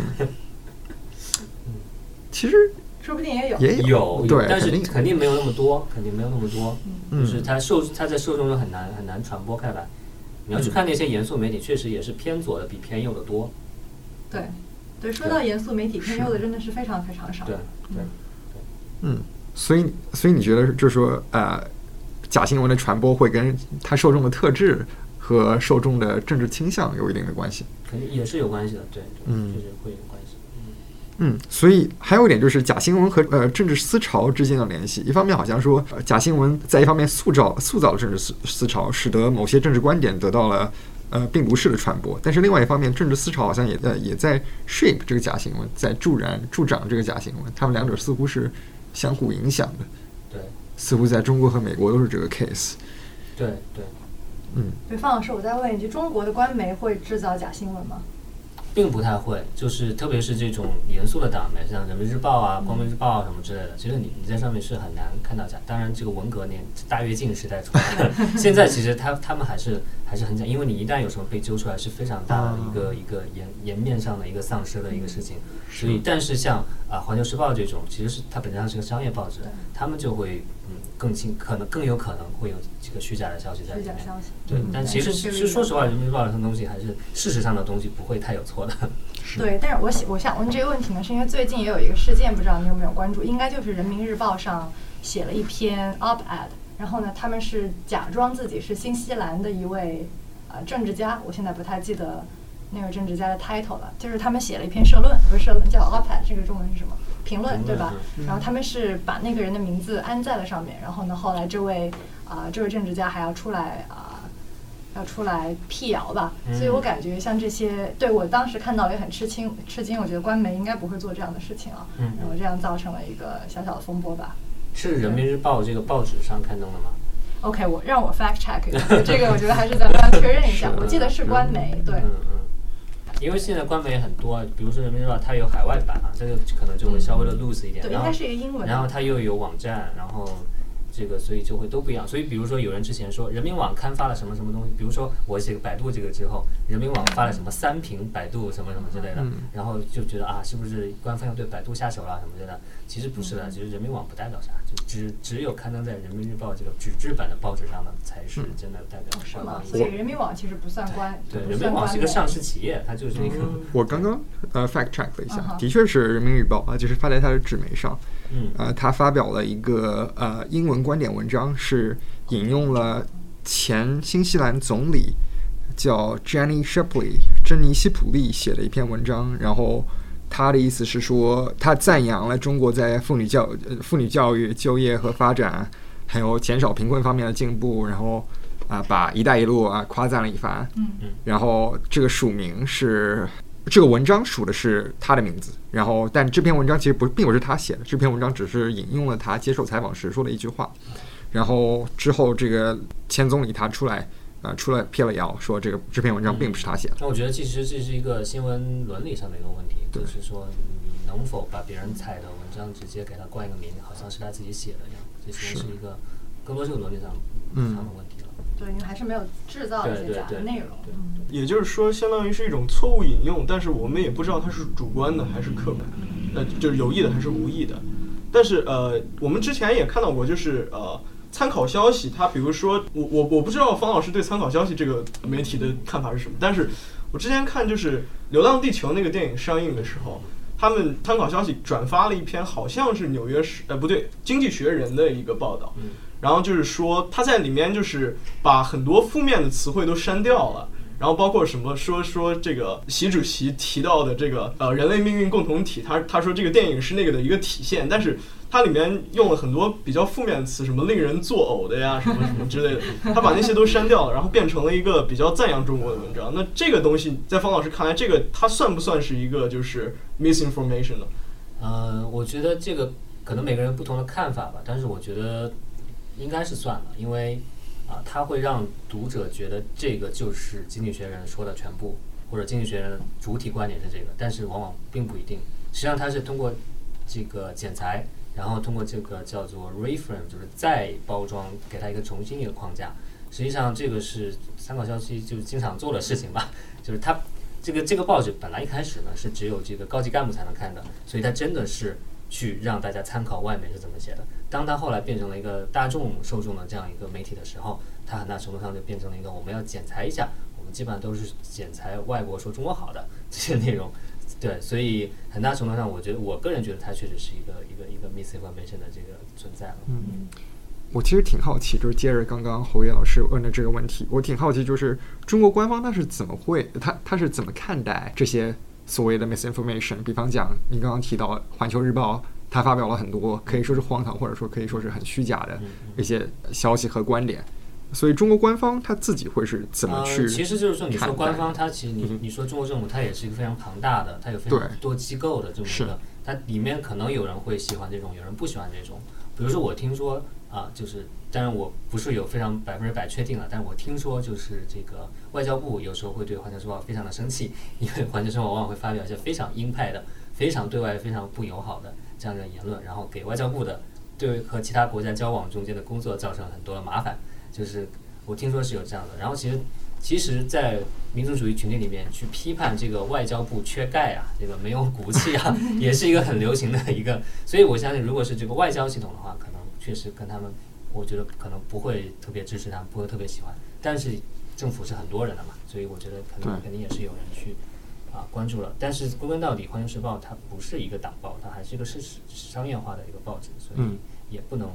我觉得它并不代表官方的这个意见。好，最后补充一个研究吧，就职业病哈。就我突然想到一个，不知道你有没有看过，方老师有没有看过一篇 David 杨，就经济学家，然后还有北大陈宇，还有几位 VPN 啊、吗？老师，他们做了一个关于 VPN 的研究。他们干什么呢？他们就在北大的学生里面给他们发 VPN，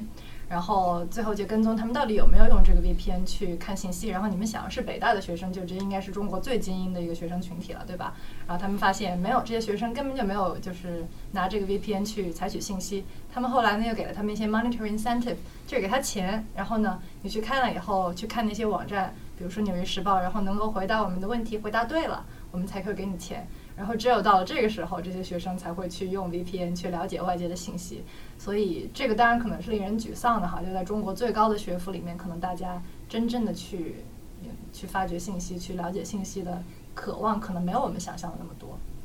对，但是对，但是我觉得这个它也从一个啊侧面显示出中国的这样一种审查系统，并不是啊可能比如说一个美国人想象的那样，比如说一堵墙在那儿，你就完全就是出不来了。实际上，在中国，你是只要想翻墙，肯定能看到外面的东西的，对吧？对只是关键在于说，你并没有这样的 motivation，你并没有这样的动机在那里。对，所以这个是其实是一个啊、我觉得它反映出来的一个一个现状吧。对，更长期的一些教育对他们造成的影响。对嗯对，嗯，所以说就是他们不愿意看外面的世界，其实很多时候是有他们自己的个人经历或者说教育对他们身上经历所造成的对的，。甚至说包括语言文化。对之前传播学里面有一个研究，后来有些争议，但是那个研究很有意思。他就是说，他最后这个结论实际上就是说，就算没有枪，中国人也还是上中国的网站，他也不太会看外面的网站，因为语言文化的原因。嗯，对，所以这个语言真的是就是很多人为什么我刚才说到这个留学生在这边不愿意看英文的媒体啊，其实就还是大家的英语水平还真的没那么 没那么好。就是就我就对于我来说，我如果有一两篇同样的质量的中文和英文，当然是愿意看中文，要快很多。但是啊，可惜这个啊两个语言里面的质量是非常不一样的，所以是这个实际上是你需要长期的这个训练培养，你才能够有这种比较快的英文阅读能力的。不过呢，西方媒体也有一些针对中国观众的中文版，它的，但是中国观众我认为还是更倾向于接受国内的媒体，而对，不是因为那个也还要翻墙才能看到。啊，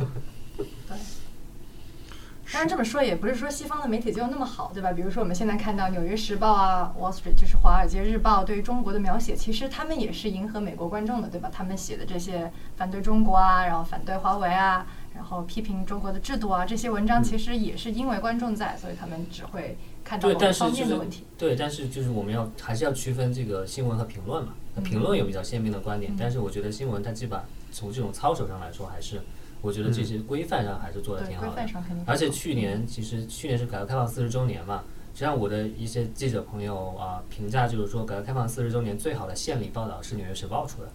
就是他出了一个系列的这个中国专题，不知道你们看没看到？有一些讲中国经济发展的奇迹，怎么让多少人脱贫啦，各种各样的，就是说中国大意就是说中国啊打破了很多人之前的一些想法，实现了很多人觉得不可能实现的这种事情，当然也包括这种政治上的威权控制了。嗯但是是一个非常全面、制作上也非常精良的一个专题。那我觉得，实际上它显示出，其实上外媒现在对中国的关注还是蛮 nuanced 的，因为毕竟在那么那么多年了，而且都有好几好多人在在中国。对中文媒体里面稍微做的比较好的有什么呢？就是四十年回顾的，没看到，几乎没有。端有吗？啊？端有吗？端应该是有这个系列，我记得。呃，我没太注意啊。嗯对，因为端的话，它现在端传媒现在比较特殊，就是说它现在是比很小规模的它整是是个有二三十个人，很多都是依靠外面的稿件，所以嗯客观上也影响了它这样一种大规模生产这种高质量内容的这种能力。是，对，但中央电视台应该是有一些啊、专题报道的，对吧？那种就对，没有去看哈。命题作文就没什么好看的。Yeah，但是我们有很多学者专门会跑到那个就是人民大会堂附近有一个专门做展览的，是哪是哪一个？国家博物馆吗，国家国家博对、嗯国博有一个四十年的展览，啊对吧？就听说那个展览还是很值得一看。当然了，大家就是也有一些抱怨，说到底到底把席放在什么位置，把凳放在什么位置，然后那个展览可能也要做一些比较就是政治正确的决定。但凡是展览，肯定是选择性的嘛。嗯，所以我们其实可以聊一下，顺着这个思路，其实我们可以聊一下，就是中国媒体对海外的宣呃对海外的宣传，不仅仅是西方媒体怎么描写中国，还有中国媒体怎么描写西方，还有中国在中国媒体在海外的影响力。这几年我们看到中国在海外的各方面宣传力度都有很大的增加，比方讲呃孔子学院。比方讲，CCTV 在海外注册的这个电电视台，它叫这个 CG CGTN CGTN，对，然后我们在时代广场也可以看到新华社的广告，然后在大学校园里，我们也看到就 CSS CSSA 会拿很多这个大使馆的大使馆的钱，然后大使馆也会在很多大学里搞一些活动啊，其中有一些也有也有一些比较政治化的一些活动，所以我不知道呃，两位老师就是就两位老师的观察而言，就是中国的这些媒体对呃西方大众还有学术界有什么影响呢？我的观察是没什么影响吧，不知道 侯老师觉得。对我讲下学术界吧，我觉得学嗯术界现在这争论也挺多的。比如说最近有一篇文章啊，我觉得好像思成开始提到过，有两位政治学的专家，他们看他们在看，他们采访了很多，就是 survey 了很多政治学家，呃，各类的，就是社会学、政治学、经济学家，然后看看啊、首先是他们有没有受到中国政府的影响，第二个呢是他们在中国做研究有没有受到任何阻碍，然后他们的结论也是比较乐观的，他们觉得其实有一些啊、专家他们的东西太敏感了，可能会被中国政府啊、不让他们再进去了，对吧？就是不让不给他们 visa。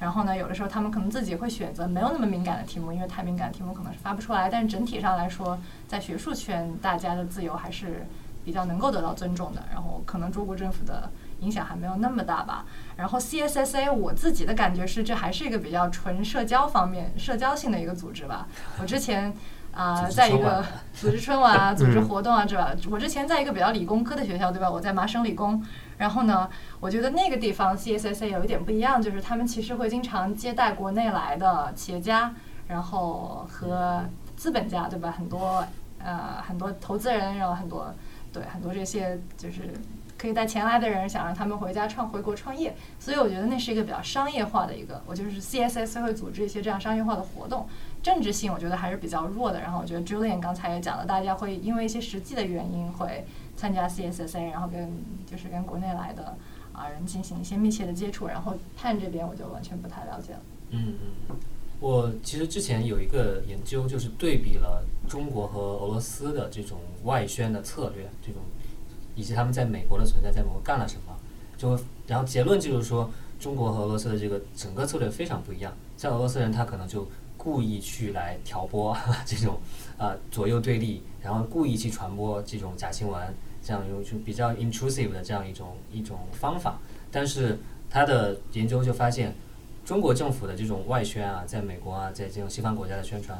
啊，也没有用到任何的这种五毛党、水军什么之类的，也不会去刻意制造假新闻。其实看着其实就是非常温和的。啊，最喜欢用的方式呢，就是发大熊猫的照片。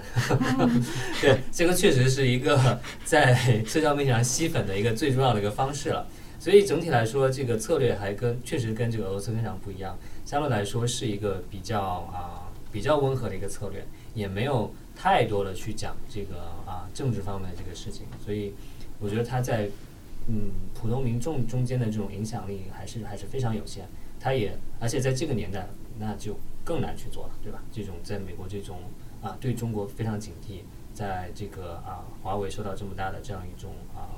挑战的这样的背景之下，啊一个来自中国的一个媒体在这边肯定是会越来越难在这样的环境下去去去做这样的事情了。对，如果你在路上去采访说美国的民众有谁会去真的看新华社的报道，英文报道肯定是非常少的。对，其实新华社在常失败的，他们的海外。新华社在《纽约时报》的那个大屏幕呢，实际上更多是他们一个赚钱的项目。你会发现，他们反复播的是一些地方的一些旅游宣传广告什么之类的，嗯所以他就把那个屏租下来，然后同时又卖给国内的这些 政府什么之类，实际上是挺赚钱的一个事情。是。Julian 准备播客的时候好像提到了，就是 Stanford 有一个有个 Hoover Institution，就比较偏保守派一个智库，当时发了一个报告，你想说一下这个对对对？，对，就是说，这个斯坦福大学它下辖的这个 think tank Hoover Institution 在去年十一月份的时候发表了一个报告，就是说，呃，中国政府已经在通过一些实质性的举措来干预美国的这个呃政府、呃大学，包括它的智库，包括它的媒体，呃和一些企业，还有这个以及海外华人的这些群体。那么我就想问一下，两位对此也有什么看法呢？这个是属于我们中国人所说的海外的中国威胁论呢，还是说这是一个比较客观的一个研究报道？嗯，好，我先说，啊、我就是为了准备这个 podcast，我专门把 influence on campus 那个 section 啊、再看了一遍。其实那个里面的那些呃 evidence 其实是比较弱的。首先，他讲到孔子学院在啊、美国有很多机构，然后有一些机构因为压力被撤掉了，但其实并没有啊。并没有收集到什么实质的证据，说孔子学院在做一些政治宣传啊，或者一些啊、非文化上的东西，它其实就是一个教中文的机构，对吧？再加上一些啊、文化活动，所以我们这边也有同事会去参加过他们的活动，然后他们去了以后反而觉得，嗯，他们觉得孔子学院挺好的，没有必要用这么大的一些反对的情绪来对待他们。然后 CSA CCSA 里面讲到的啊、例子呢，也就是说啊、大使馆对学校有一些影响，然后那些例子其实也是比较比较微小的，比如说大使馆给 CSSA 一些钱，对吧？其实啊、美国的学校就是靠啊、靠这些外面的捐赠所运行的，所以钱可能来自这个地方那个地方，并不代表这些钱就一定会影响到学校或者是老师的政治言论。所以我觉得那一方面的啊 evidence 也是比较 weak。然后最后啊。他们唯一引用到的就是那个马里兰学生的事件了。其实我觉得大家的反馈并不是政府引导的，而是很多自干五自发的一些行为，对吧？所以其实很多时候，嗯，我觉得大家可能应该更加关注为什么中国的孩子或者中国留学生会有这样的想法。其实很多时候跟政府没有什么关系，但是可能这样讲吧。就是他们觉得，如果没有政府的影响，中国的人、中国的民众就会反对政府。就是因为有了中国的影响，这些这些人被压迫了，或者才会才会无法表达自己的观点。我觉得这是一种呃比较非黑即白的一种对中国不太了解的人会这么想的事情。然后他们就会把把这些想法，就是反映到他们对这些所有的这些机构的看法上吧。对，我还专门打印了一下其中这篇这个报啊这个 Hoover Report，其实大家有机会可以看一看。如果没有时间呢，就可以看一下 Susan Shirk 是一个 UCSD 的教授，然后之前呢也在啊美国政府工作过。他是怎么说的呢？我就读一小段吧。他就是说。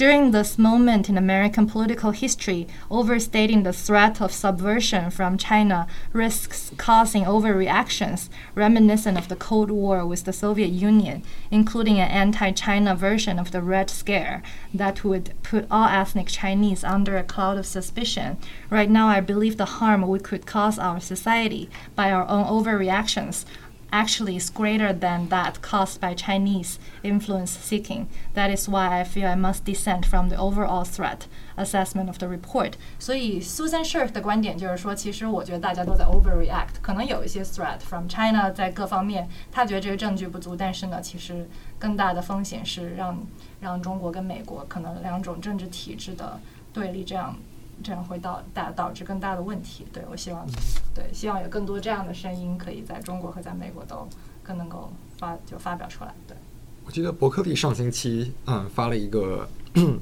我我不记得是从校长办公室还是哪里发了一个 statement，发了一个声明，就是支持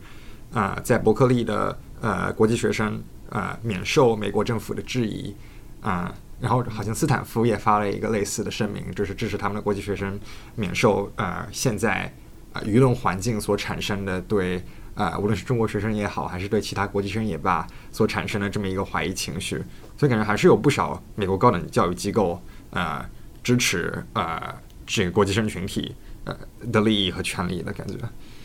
对对，我是很同意侯老师刚才说的这些的。对，在媒体方面确实也是夸大了这种影响力吧，就是你刚才说那个报告说了，其实就是发现熊猫的图而已。然后真的是那种非常宣传的那种，实际上也没有太多人真的会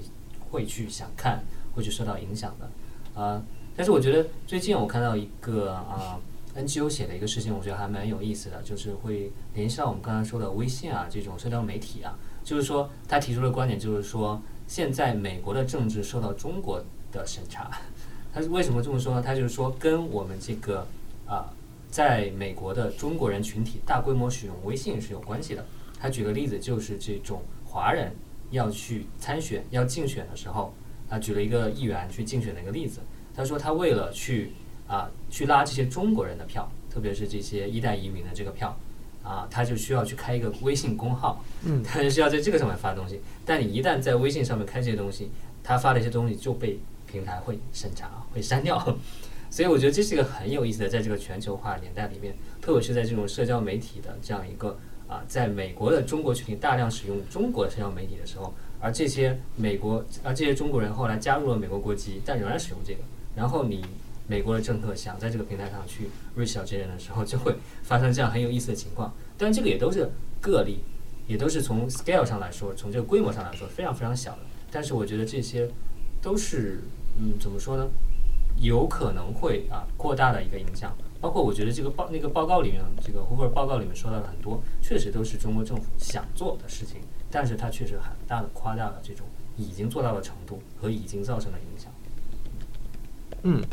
嗯，刚刚其实嗯你调就是说微信对呃就是美国政客利用微信来跟华裔中国选民套近乎。我记得之前有个 study，我忘记是谁写了，就是来研究微信微信上微呃微信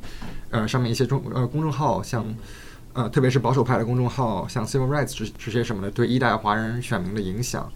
还挺有趣的。对，还有特别是什么 affirmative action、平权法案等等这方面啊、议题的影响，就是微信上很多公众号其实会对华裔选民产生很大的政治意见上的影响。对对对，还这之前是是这个南加大的一个一个博士候选人做的，发在这个各大的 Talk Center 上面，这个对。但是我觉得他们就是这些还是集中在一代移民嘛，也就是是说在中国长大的，然后后来加入我们国籍的。那这些人一旦加入我们国籍之后，生了小孩儿，那么小孩儿就不会再 用这些了。对是，所以啊，刚刚我们聊了这么多，其实说白了就是美国，无论是美国政府也好，还是美国的一些智库，特别是偏保守派的智库，现在所渲染的中国对于美国的威胁，很大程度上都是夸大。那么，呃，对你说其实，其实我其实我有一个想说的点，就是说，呃，Hoover Report 应该是去年十月还是十一月份发的吧？然后在那个与此同时的时候，就是我们也看到有一个新闻，就是说美国的康奈尔大学好像终止和中国的人大的合作，就是因为觉得中国的学术自由受到了侵犯。好像这个他的这个行为也受到了一些其他大学的效仿。我印象中好像有有有类似的跟进的一些这个动作，然后也引起引起了国内的这个群众的一些回应。然后呢，我就想听听两位老师对于这个问题的看法。这个一个，首先它如果是一个学院的选择，它不是政府方面的这样一种策略的话，我觉得这也是学院的自由了。然后我印象中并没有太多的人跟进，太多的学员跟进这样的事情了。我觉得，呃，一个是它的自由，另外一个方面是说，它确实也是，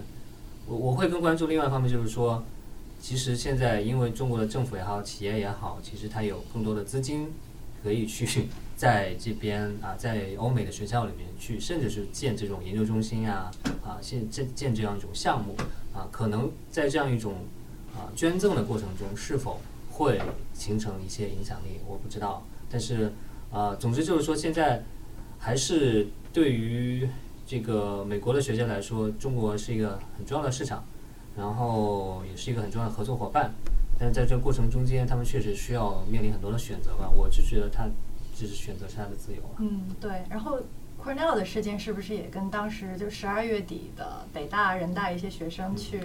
去深圳支援工人的有关系了，对吧？所以可能感觉议题有一点不一样。嗯，对，而且特别是他这个研究是研究这个专业，研究劳动的这个专业的。对。然后呢，对，像方老师刚刚说的，其实有很多学校确实跟中国非常非常友好。咱们在 Penn 对吧？Penn Wharton China Center 其实就是你看这个丁颖经常跑到中国去宣讲，然后希望大家来读商学院啊什么的。就像对，确实很多时候就是一种就是一种市场的需求吧。嗯对这种需求，我觉得是不会被，希望是不会被这种政治上的问题所阻挡的，因为确实中国确实越来越有钱了。嗯对，他们沃顿不是还有为什么沃顿中国分会，感觉也挺对中国挺友好的，没有什么对中国很很有批判性认为。对，这个我得纠正一下，这是学生自己搞的。哦，OK OK，嗯所以两位老师会觉得说这是中呃美国夸大的，呃对俄罗斯的影响是否也有夸大？比如说对俄罗斯人在大选中的影响是否也有夸大？我不知道，但是我觉得是整体的一个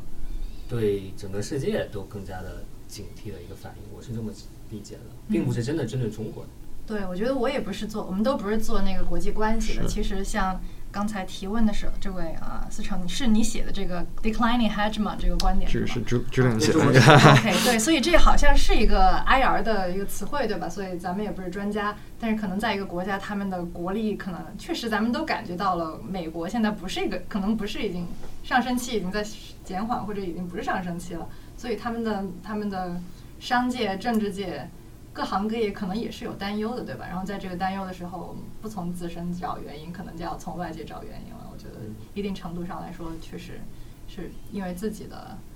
不安全感而要找到一些别的目标去攻击的一个结果吧。当然，我觉得虽然咱们都觉得美国在 overreact，但是确实 overreaction 已经形成了。我们可能嗯作为中国人，然后作为在海外的留学生、呃学者，也应该想一想，我们应该有一些什么方法可以控制这样的 overreaction。因为其实对咱们在这边也生活，在这边工作，其实也是会对我们有影响的，对吧？所以我们在一方面在谴责和一方面在理性的关注这个事情的时候，可能也要想一想我们可以做一些什么。是的，是的，呃，不过说到这个，就是中国对美国的这个渗透，这个呃或多或少可能是从呃美国人从自身的角度来看，可能提出的这样一个概念。那么这这就让我想到了中国在上个世纪其实也提出过，就是说美国对中国的这个政治渗透，就是他们也在说 对对对称他们上个世纪称之为和平演变。颜色革命。颜色革命，对对对对，颜色革命，对。呃，那么我我就想听听两位老师，就是觉得这两个有没有什么可比性呢？我我觉我个人觉得可比性不是太大了，因为当这个啊中国在说美国的颜色革命的时候，实际上美国这个是一个这个还仍然是个 global scale，它仍然是在全球做，那么在比如在拉美做嗯 一些这样的事情，对吧？但是我也不是完全确定，但是也听说有这样的，还有包括在东欧什么之类的，所以我觉得啊、这个确实是啊、但是相对来说，中国这边的话，你说中国想影响美国什么，其实上。很大程度上只是说要希望啊，怎么说呢？美国人承认中国的这样一种政治制度，承认中国这样一种一党专政的这样一种政治制度，啊，不要求这种啊啊这种啊多党多党竞争啊这样一种模式。我觉得可能也就是这样，就承更多是说你要承认我就行了，而不是而不是说我要希望把美国也变成一个 一党专政的这样一个一个制度。所以我觉得从这个角度来说，还是还是挺不一样的。嗯，不过现在说起来，在呃中国国力提高以后，中国在对拉美、在对非洲、在对其他发展中国家的影响，确实是在越来越大，对吧？现在我们也看到是在经济上的影响啊，然后有很多呃基础设施的建设，然后慢慢的呢，可能也有一些军事上的影响，最后是不是有政治上的影响，这也说不好吧。但是这可能就是很多西方国家所危险、危感到威胁的地方。对，确实我们都很难去预测。我们现在只能就是从官方的观点来看，说我们要什么人类命运共同体啊，但是中间又又强调说我们要尊重各种不同啊之类的，所以我觉得这个也确实很难去预测之后会怎么样。对，但说到这个人类命运共同体哈，我觉得这些 branding 都非常拗口，不知道你们觉不觉得？我想这个在推广的时候其实是很困难的哈。英文是什么呢？其实不是那个比较大家容易接受的观点，比如说美国的民主自由，对吧？这都容易被大家所理解和传播那。中国梦呢？中国梦，对中国梦又太中国了，对吧？就是你让一个不够巴基斯 original 坦人去接受中国梦，中国梦其实是 plagiarized 美国梦，对那个可能在中国可以传播哈，就是让一个非洲人去懂中国梦，不知道他们有什么想法。对，上学期读过很多关于中国在呃非洲的呃中国“一带一路”或者啊啊，包括之前中国给非洲很多国家很多很多这个 loan 很多嗯，贷款这个贷款，对。然后，其实学界对这个中国贷款的作用，对非洲政治的影响还是分歧挺大的。我记得零七很多零七零八年的时候出的书会认为中国中国给非洲的贷款都是利率非常低，看似利率非常低，但其实潜在危机非常大，因为啊很多国家根本没有能力来偿还这些贷款，然后只是一种非直接的中国实施它的政治影响力的一种方式。但是很多近几年来的政治学界的研究会挑呃会挑战之前的观点，他们会认为这些呃就是往往回看的话，的确这些贷款的确是帮助了很大程度上是帮助了这些国家基建还有各个方面的发展，而且很多时候并没有造成很很呃这些国家的债务发展等等。哎，我们所以还可能还要往往未来再等几年看看。到底这些中国像“一带一路”或者说呃往外贷款，它实际上造成了怎样的影响？最后想问一下两位老师，有什么推荐书目，或者说什么可以推荐给观众，就是额外的一些信息吧？关于什么呢？关于今天聊的任何话题都可以，像假新闻啊，或者说中美现在的贸易战啊，呃，留学生观点的政治呃政治观点形成啊，有什么对任何有趣的研究啊或者书目都可以推荐。呃，我推荐一个可能不是那么相关，但是跟我们刚才说的一个主题有点关系的吧，叫做啊呃 contradiction of media power，然后你可以去搜一下看看。对，这个作者叫 Des Freeman，他是一个这个一个一个研究传传播的一个书了。它里面其实说的就是说，它里面说的这个事情，它这个书的内容跟我们这个今天聊的话题不是直接相关，啊但是我们可以从中受到一些启发。然后一个呢，就是因为它里面说的内容实际上是说，他对美国的这种商业媒体是很批判的，他觉得美国的这个大的媒体都是实际上都是后面是被大资本控制的，所以他往往会对政府也好，会对这个特别是对大的资本是非常友好的一个态度。但是呢，他的意思就是说，虽然是这样一个状况，但实际上在这样状况之下，它仍然会产有时候会产生出一些去挑战资本主义这样一个系统的一些调查报道啊，一些批评性的观点啊什么之类的。因为这个媒体的运转，它实际上是一个挺复杂的一个系统，所以就是说，在任何一个看上去很有霸权的一个媒体系统之下，实际上你都会蕴含着一种啊，自己就孕孕育出反对自己的这样一个一个一个力量在，所以我们去看那些这种啊真正的啊做的很好的调查报道啊，很这种很犀利的观点，因为往往其实就是来自于大资本控制的媒体，所以我觉得这个对我们去了解这种啊媒体的机制很有帮助，不是说被谁控制，他就只会被谁呃为谁说话，其实中间还是蛮蛮这个有复杂性的，所以这就联系到我们刚才说的这些中国的这种啊自媒体的空间啊什么之类，实际上自媒体背后更多的是一种商业在吹捧的一个一个啊概念，但是中间它确实又孕育出来了很多新的东西，甚至说我们去啊看这些啊官方的宣传的新的形式也好，还是这种新的内容也好，他们之间造成的结果会什么样呢？我觉得很多时候啊，我觉得就是做社会科学研究就会发现，很多时候我们发现这种因果关系啊，这种影响啊，其实都是蛮奇妙的、蛮复杂的。你做一件事情之后会造成什么样的结果，你都其实很其实都很难预测的。所以我觉得实际上这个在很大程度上也是啊，让我觉得其实我们去做啊，主动去做很多事情，仍然是在不管在怎样的一个不利的条件下，实际上都是有空间去做的啊。就像我们今天做的这个播客，也许会有一点点的影响，对吧？也许有人听了这个播客之后，会有一些新的启发，一些新的想法，然后更多的去引向了新的思考和行动。这个我觉得都是对，挺挺好的。